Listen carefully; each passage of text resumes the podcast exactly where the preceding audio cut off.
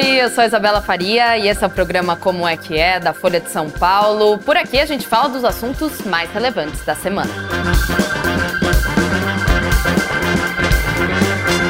Uma onda de violência no Equador ela começou na segunda-feira, mas vem aí de uma origem um pouquinho mais para trás que a gente vai falar hoje no Como é que é. Começou segunda-feira, mas a gente ainda está acompanhando os desdobramentos. Foram dezenas de pessoas feridas e mais de 10 pessoas mortas. Então, para entender o que está acontecendo no país, que inclusive não é nosso vizinho direto, digamos assim, mas está perto da gente, saber o que está acontecendo no país e também se essa crise de segurança por lá vai respingar aqui no Brasil, temos ele, nosso convidado, Igor Gilov, repórter especial da Folha, um assíduo frequentador aqui do Como é que é. E por incrível que pareça, você conseguiu estar num programa redondíssimo. É o programa 200 do Como é que é. Olha só. Olha aí, o Igor Gilov, não tinha como ser outra pessoa. Igor, muito obrigada, viu, por Obrigado vir novamente. Convite. Aceitar o convite para falar dessa crise de segurança, que como eu falei, como teve aí você pode me dizer, você teve seu clímax na segunda-feira, mas ela vem de um tempinho já, né? De alguns meses, que anos. E eu queria perguntar para você, para a gente começar nosso programa, o que aconteceu por lá na segunda-feira? Depois a gente volta às origens da crise. É, na verdade, da, na, no domingo, uh, um dos principais chefes de facção criminosas do, do, do, Equador, que é conhecido pelo apelido de Fito, Sim. Ele é líder do, do, dos Choneros, que o nome decorre da região de Chone, que é de onde eles vêm. Tá. É, tanto que os moradores de lá, que se chamavam tioneiros, passaram a pedir, por favor, não chamem de tionenses, porque não querem mais ser associados aos, aos traficantes e aos, aos criminosos. Ele fugiu da cadeia. Então, houve uma fuga, é, enfim, não é uma coisa tão incomum, né? Sim. E de uma forma muito semelhante ao que acontece no Brasil, as facções elas dominam muito as cadeias. Então você começou a ter, na verdade, um processo de crescente de violência interna, inicialmente nas cadeias, então, você teve rebeliões em vários presídios é, é, equatorianos.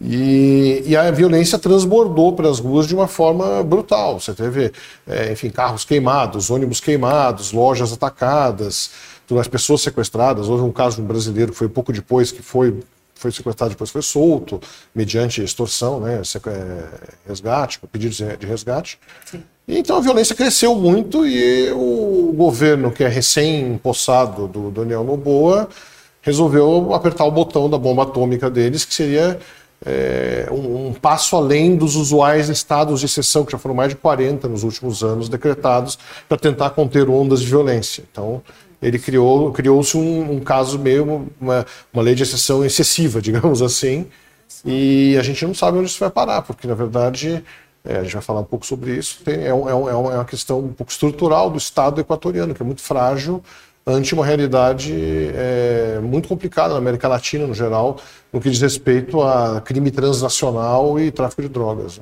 E a gente teve recentemente, hoje, né, uma, um ataque a uma boate, mas ainda não se sabe se tem a ver com as facções. É, aparentemente pode ter ou não ter, mas assim, se tiver, então já só para 15 o número de mortos é, até agora, né? tem centenas de presos, é, muitos presos, tem muita gente ferida também.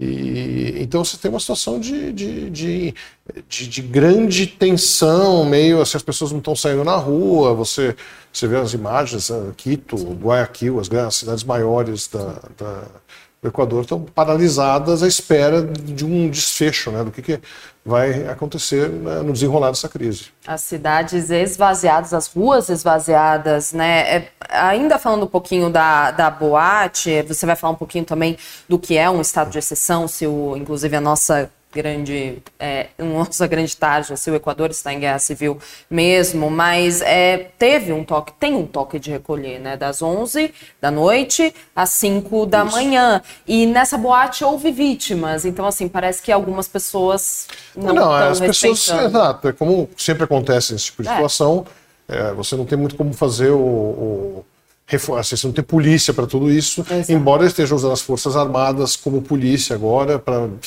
tentar impor ordem e tudo mais, mas você não está em todos os lugares o tempo todo, né? Exato. né? E fora esse toque de recolher, quais foram as medidas do presidente? Então, aí você tem as questões de, da, da, de lei de exceção, que são, é, de medidas de exceção, né, estado de exceção, que são, uh, você tira o direito de vir livremente, né, O direito de assembleia fica restrito, as pessoas podem ter suas casas revistadas. A é, qualquer momento. Vira, vira uma questão assim, tipo, o Estado toma controle sobre é, a liberdade individual dos, dos seus cidadãos, né?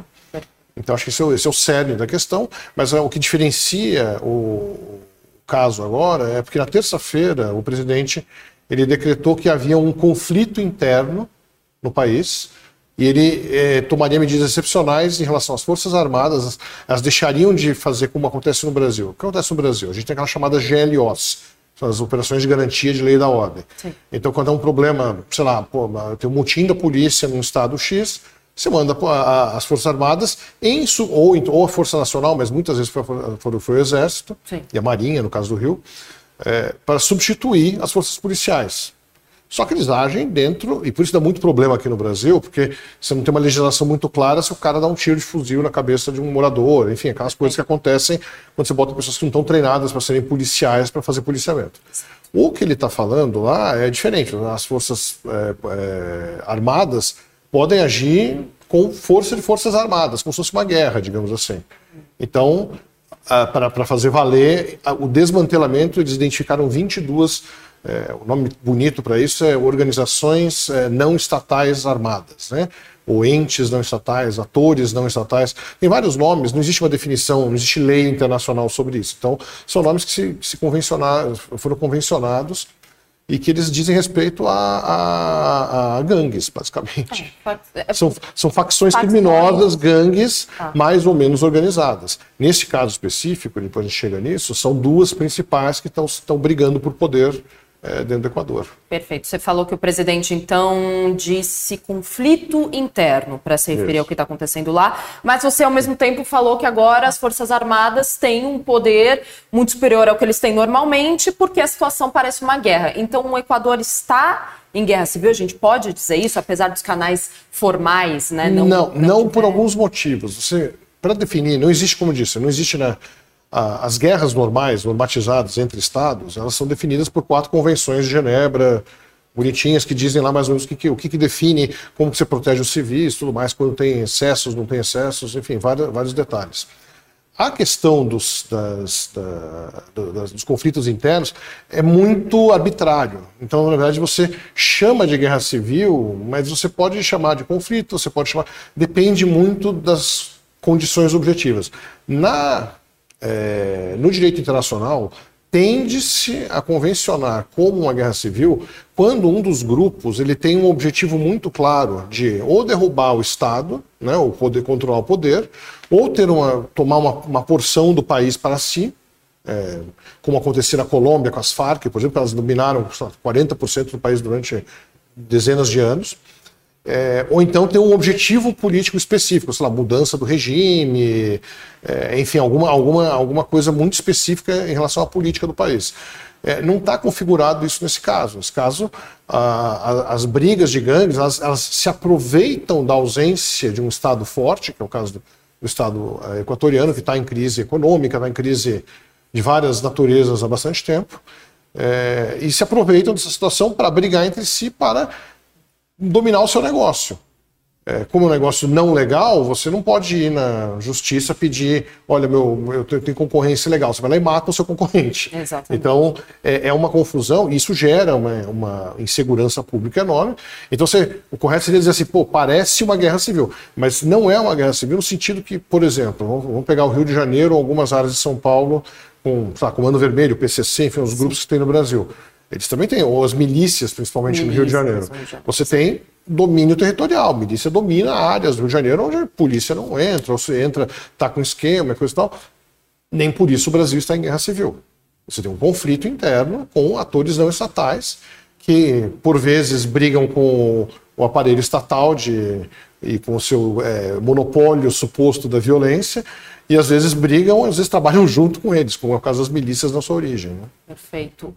A, as medidas, então, mais imediatas, você já falou do presidente equatoriano, ele falou alguma coisa sobre medidas a longo prazo para combater essa violência, principalmente em relação é, ao Não fica muito claro é, se ele tem um plano de longo prazo. Ele assumiu faz há dois meses, É, ele foi eleito naquela eleição que foi adiantada pela remoção do presidente anterior Sim. e na qual mataram na véspera do primeiro turno o, o, o, candidato que era o segundo colocado. Enfim, uma eleição completamente confusa, um, um clima de instabilidade grande e ele está sendo colocado à prova. Ele é de uma, de uma dinastia política local, certo. é muito jovem, tem 36 anos, então é um cara que está tá sob uma incrível pressão e num momento específico no qual você não tem, é, como tinha em outros momentos, na, na Colômbia nos anos 90, que os Estados Unidos intervieram de forma de, decisiva a tentar. Não deu certo, mas eles estavam apoiando efetivamente o governo colombiano na sua guerra contra as Farc na época e tudo mais,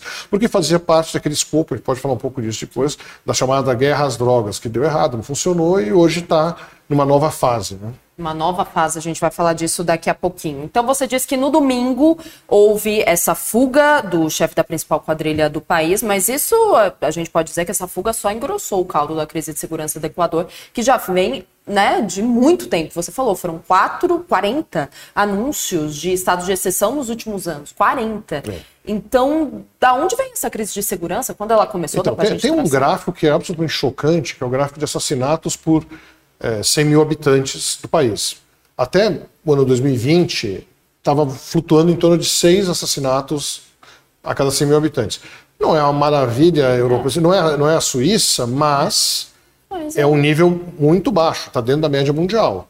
O Brasil, por exemplo, estava batendo em 20, bateu em 25, depois estava em 20, enfim. O Brasil é um país muito violento. Morre-se muito aqui, é, de forma violenta. É, a partir daquele momento, começa uma subida. Então, você chega em 2022, eles estão com 26 mortos por, cada, por grupo de 100 mil habitantes, e nesse ano, é, em 2023, passou para 46. É um aumento de oito vezes, está aumentando de forma bizarra o número de mortos. E o que, que, tem a ver com isso? Tem, tem uma série de. Tem, não existe um único fator. Sim. Mas existe um, tem alguns fatores. Ao longo das décadas, o Equador foi um país relativamente fora do foco dessa coisa da, da, das guerras de, de, quadrilhas e de tráfico tudo mais. Sim. Você tinha tudo muito concentrado na Colômbia né, e no Peru, que são os dois grandes produtores de, de folha de coca do mundo, os maiores, e por onde saía todo, todo, tem toda a questão histórica de, de tráfico de drogas a partir de lá é, o mercado principal dos Estados Unidos, obviamente, mas muito também para a Europa. E aí entra o Brasil, porque a gente é rota para passar para lá e tudo mais. É, o que acontece é que com o acordo de paz na, na, Colômbia em 2016, você tira dessa equação as Farc. Sobraram ainda alguns grupos radicais narco-guerrilheiros narco na região, é, que misturava aquela incrível mistura de marxismo com, é, com, com tráfico é, de drogas. Exato, é transcendental para nós. É, então, é, essas coisas latino-americanas, né? E esse caminho das drogas no, na Colômbia fica um pouco interditado, porque tem uma situação um pouco de pacificação local, mas a produção continua.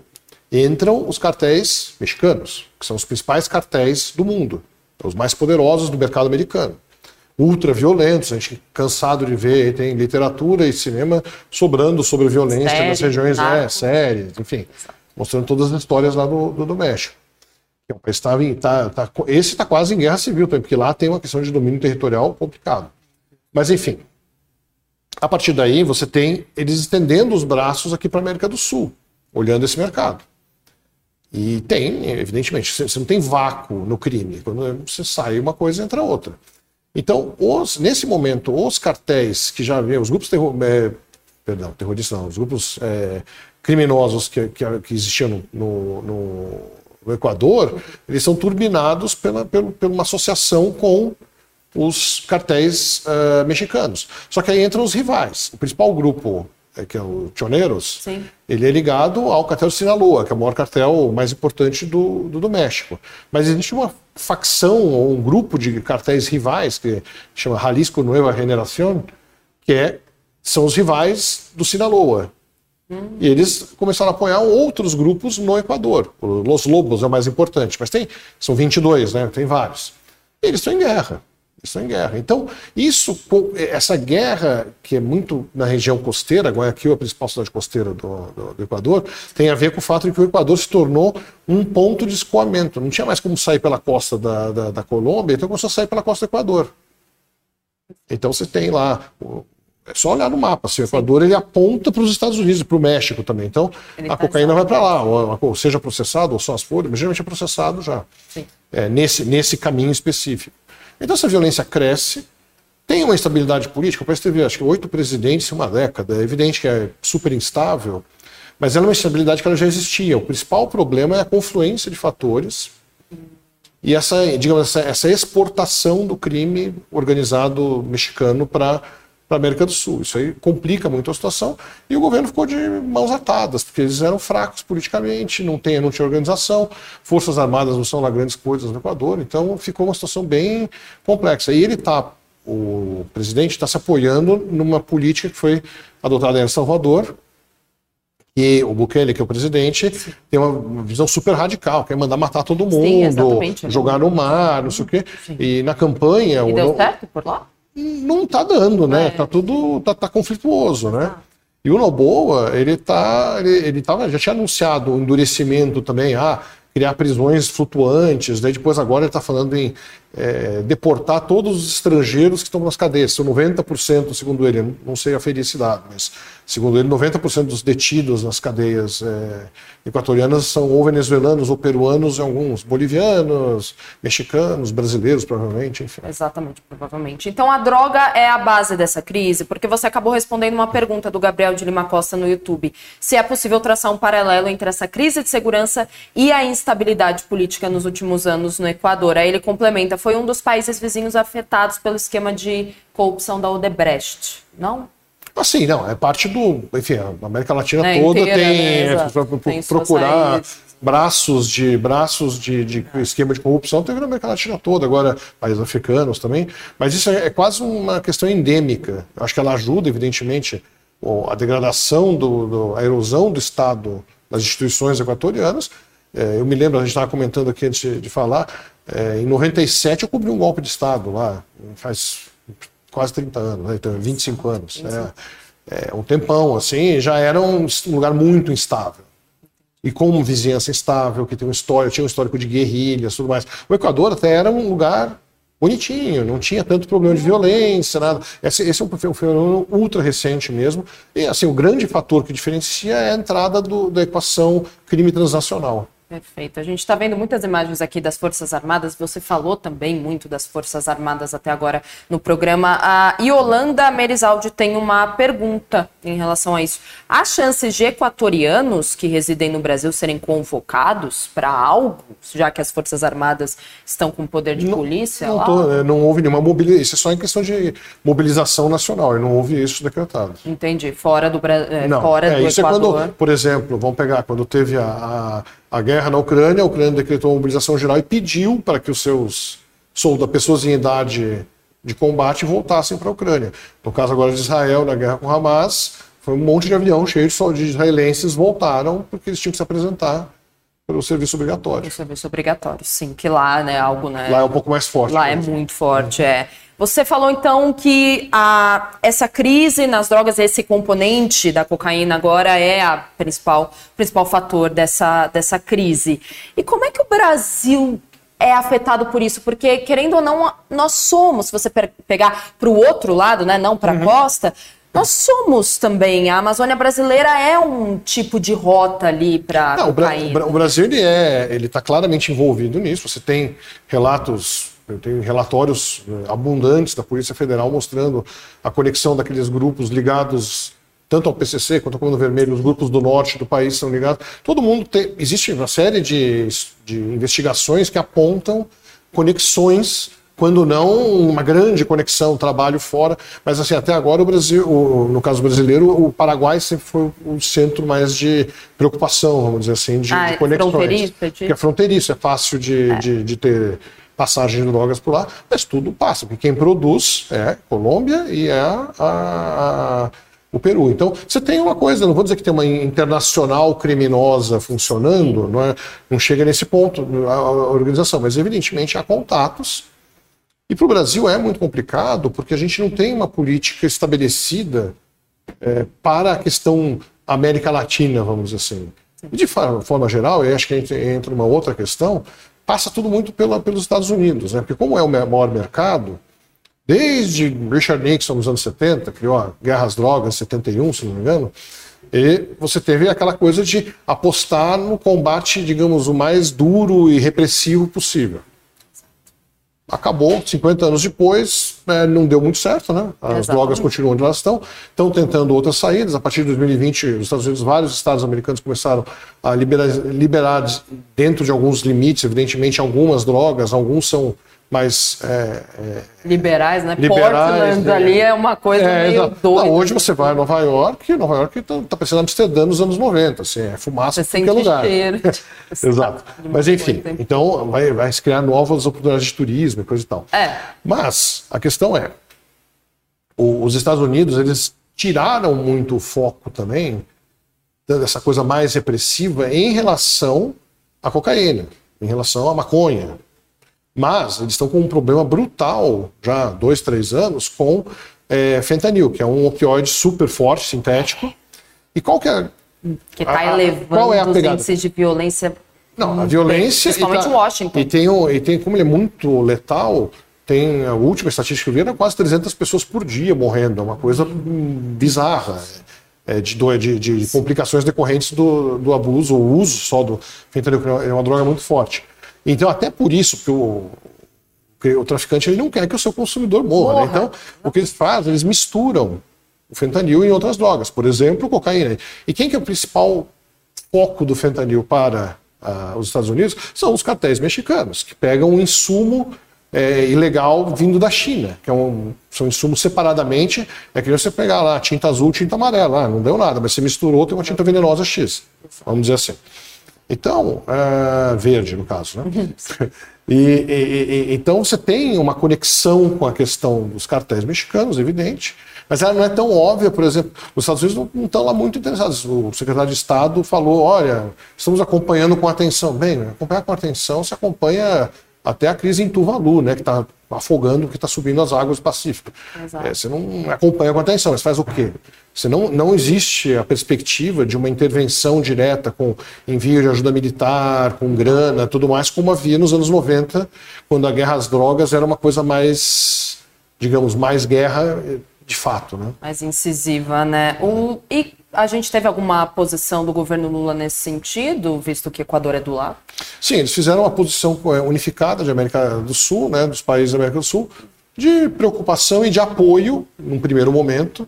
Essa foi teve, teve uma série de reuniões em Brasília, participou o chanceler Mauro Vieira com o presidente, participou o Celso Amorim, o assessor internacional do presidente, e chegaram, fizeram um comunicado declarando apoio ao governo Noboa porque é um pouco o que tem para fazer agora. Bem ou mal, ele foi eleito, tem volta, foi legítima a eleição, apesar de todos os é. problemas e coisa e tal. Você, assim, você, você vai na legalidade nessa hora, eles não têm muito o que fazer.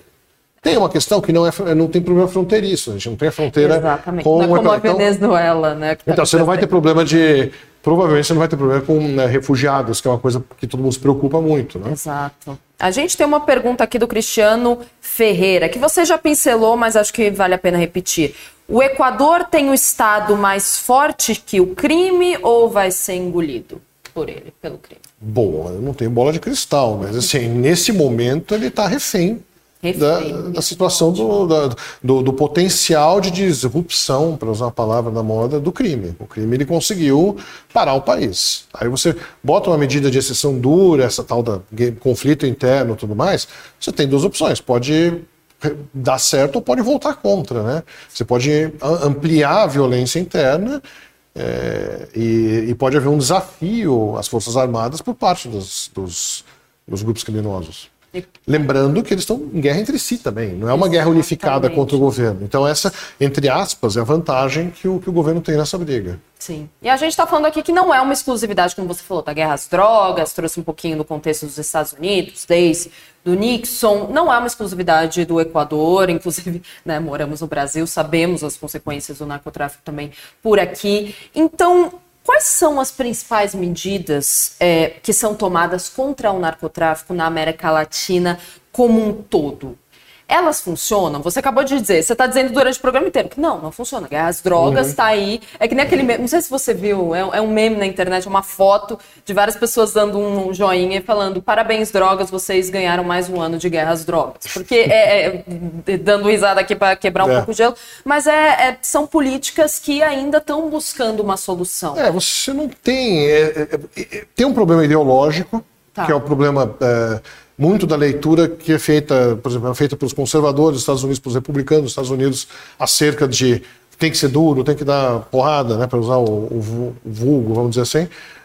E tem a leitura que é, digamos, a leitura mais humanista, que é daquele pessoal, entre aspas, o pessoal do direito, dos direitos humanos, que fala, não, só vai resolver quando você é, incluir essas pessoas na sociedade. Tudo mais.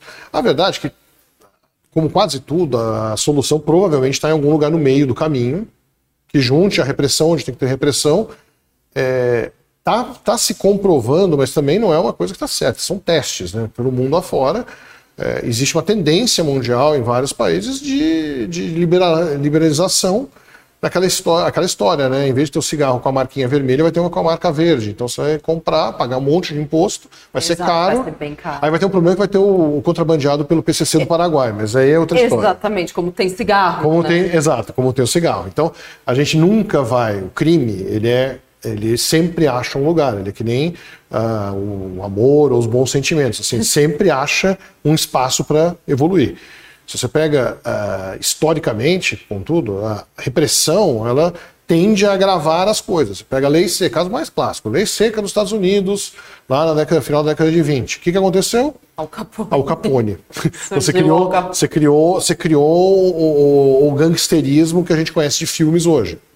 É, quando que isso melhora? Quando você acaba com, com, com, com, com a lei seca. Fala assim, ah, isso aí não deu certo proibindo 100%, às vezes dá certo. Agora, existe uma série de considerações de saúde pública, e aí não, não, é, não é minha, nem minha função, não sou especialista nisso, mas, enfim, existe debate, é um debate aberto que tem argumentos bons dos dois lados, acerca de liberação total ou não, ou coisa, desde argumentos completamente filosóficos sobre a liberdade individual até questões mais, mais objetivas de vai aumentar a internação no SUS e por aí vai. É, né? exato. Tem uma, é, tem uma pergunta no YouTube aqui de um assunto também que a gente pincelou muito, muito rapidamente. Fufuca diz assim: o presidente de El Salvador seria um exemplo ao combate das gangues, que você disse que ele ele é muito repressivo, né? Nesse sentido. Vamos matar é, todo mundo. É, ele, ele, ele, ele, é o que seria, digamos assim, o, a Neo Guerras Drogas, vamos dizer assim, a nova, a nova versão dela, dois, né? exato, né? é, que não, não, não é o caso da Neo Guerras Drogas por causa do fentanil, que é uma outra questão. Está tendo uma, o governo americano está fazendo um movimento internacional, supranacional, para tentar fechar essas cadeias de suprimento de, de insumos para os opioides artificiais ser feitos no México e tudo mais. Mas voltando a essa questão, é, é uma das abordagens, é a abordagem radical de um lado. Ela até agora você não consegue avaliar se deu certo ou não deu. É uma questão de propaganda ainda muito, né? Sim. Como todas essas questões, você tem que esperar alguns meses, quando não anos, para você saber o que vai acontecer, né? Então, é, não dá para dizer nesse momento que é uma coisa eficaz ou não é eficaz. Tem que esperar.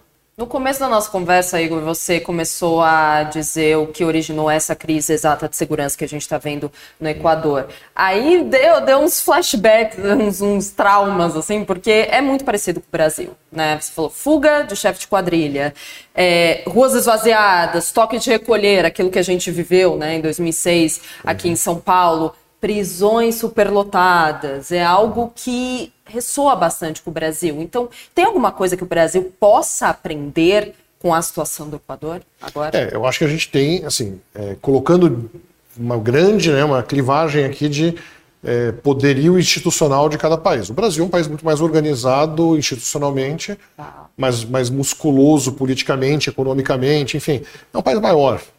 É, sem nenhum demérito aos equatorianos, que tinham um país que estava em, em relativa ordem até um certo tempo. É, e a gente é um país com muitos problemas de desigualdade, muitos problemas de violência, que decorrem de vários N fatores. Então você tem que ficar atento, porque na verdade, especialmente, eu, eu acho, aí uma, mais uma opinião pessoal, você olha a questão da, da, das prisões, do jeito que, que, que estão hoje, com as facções comandando quase livremente, você não tem um controle. Você tem enxugamento de gelo, você tem, olha, pega uma liderança aqui, bota ali, uma presídio de segurança máxima, não sei o quê, mas é, regra geral, a gente tem uma superlotação que decorre de encarceramento excessivo. Isso, isso aí tem é, teóricos de esquerda e de direita falam a mesma coisa. Tem um encarceramento excessivo que complica um pouco, e por motivos fúteis e coisa e tal. Muito e, a ver com as drogas é, também, né? Exato, e, e, muito, uma... e, muito disso acaba, você cria soldados para esse exército, né, para essa guerra de todos os lados. Então a gente tem um problema, eu acho que eu, eu ficaria muito atento à questão carcerária, como sempre, a gente tem é, ciclotímico no Brasil, assim, é, é, vai, vai, vai, são ciclos que, de, lá, de três em três anos você tem um grande caso, ou assim, o último grande, grande crise, lá, Pedrinhas faz mais tempo, foi Sim. dez anos atrás, mas, enfim, você tem casos que a coisa explode, vamos dizer assim. Mas o fato é, a gente tem uma situação de insegurança que passa pela falta de controle dentro dos presídios. É um, é um, dos fatores. Tem outros milhares de fatores. Essa questão da territorialidade, seja no Rio de Janeiro, seja aqui no centro de São Paulo, que tem áreas ocupadas também. Enfim, a gente tem questões é, que passam por é, articulação supranacional. Esse é um outro problema, porque não é só governo. O que acontece no Equador é que assim, foi um, um elemento externo que veio ajudar a desestabilizar.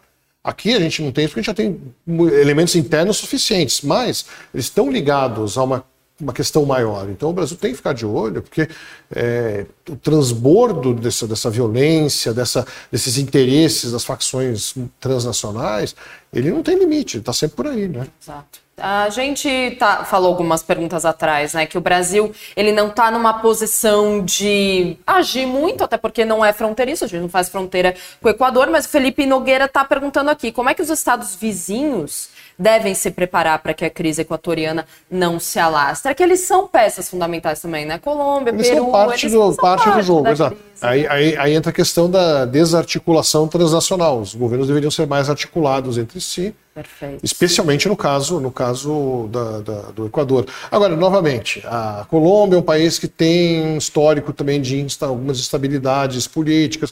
O Peru, mais ainda, cada dia uma novidade, enfim são países que estão também olhando para dentro de si com os seus problemas. Então, todo mundo fica preocupado com o seu e os atores do mal, eles ficam lá e trabalham, né? Operam. Até, chegar uma hora que talvez tenha um estopim e aí o pessoal talvez opa, sim, vamos né? reforçar a fronteira aqui, né? O William Dias pergunta, ainda aproveitando que a gente está falando de América do Sul no geral, se o Equador, com um governo de direita, conseguir conter essa violência rápido, você acredita que a direita na América do Sul vai sair fortalecida e de repente vai sair, vai servir de exemplo para outros países? Não? é difícil, né? É muito, é muito complicado você é, avaliar por clivagem ideológica esse, essa questão. É, até porque você pode, pode se dizer que, enfim, houve, houve outros governos mais à direita, mais à esquerda, e não deu certo antes. Enfim, acho que não, não, propaganda todo mundo pode fazer. O Twitter está aí, né? O X está aí para isso. Né? As pessoas fazem, falam o que eles quiserem. Agora, é, eu acho que para o Noboa ter sucesso, é, me parece muito difícil. Me parece uma situação bem lacrada, assim. Não é uma coisa que vai acontecer do dia para a noite, se acontecer. E, e, depende, novamente, de você envolver outros atores regionais importantes na, na, na solução. É, e ainda estão acontecendo desdobramentos dessa crise, né? É, talvez a gente esteja vendo uma coisa aguda, um momento agudo, e ela vai se perenizar é. de forma crônica. Talvez. A gente vai continuar acompanhando então. O Marco Aurélio tem um elogio aqui no Instagram. Folha tem que aumentar o tempo de programa, meia hora é muito pouco. Muito obrigada, Marco Aurélio. A gente tenta condensar o máximo de, de informações e também trazer o que está mais quente e sempre com convidados ilustres, como é o caso do Cristiano Koch Vita, que está elogiando o nosso convidado de hoje. Igor é um repórter como poucos no Brasil. Apura, investiga e contextualiza. Velha guarda que não fica no ar-condicionado. Olha aí. Hoje o ar-condicionado está forte, inclusive, para é, a felicidade. Exato. Hoje, hoje, hoje dá para dizer. Obrigado pelo elogio exagerado, como sempre. Mas não, enfim, imagina. Então, não é exagerado, tanto que Igor Guilherme está aqui no programa de número 200 do Como é que é. Esse programa diário da Folha que existe desde 2023 e do programa. E ele já participou de muitas vezes, muitas vezes aqui no Como é que é. E eu te agradeço por mais uma participação, Igor. Obrigado. Muito, muito obrigada por contextualizar, explicar muito bem essa crise que ainda terá seus desdobramentos. Muito obrigada, viu? Obrigado. Até a próxima. Você volta como sempre. Muito obrigada a você também que assistiu Como é que é de hoje, novamente de número 200. Muito obrigada a todo mundo que faz parte dessa audiência desde 2023 e continue fazendo parte dela. Por favor, amanhã estamos aqui, então espero vocês. Tchau.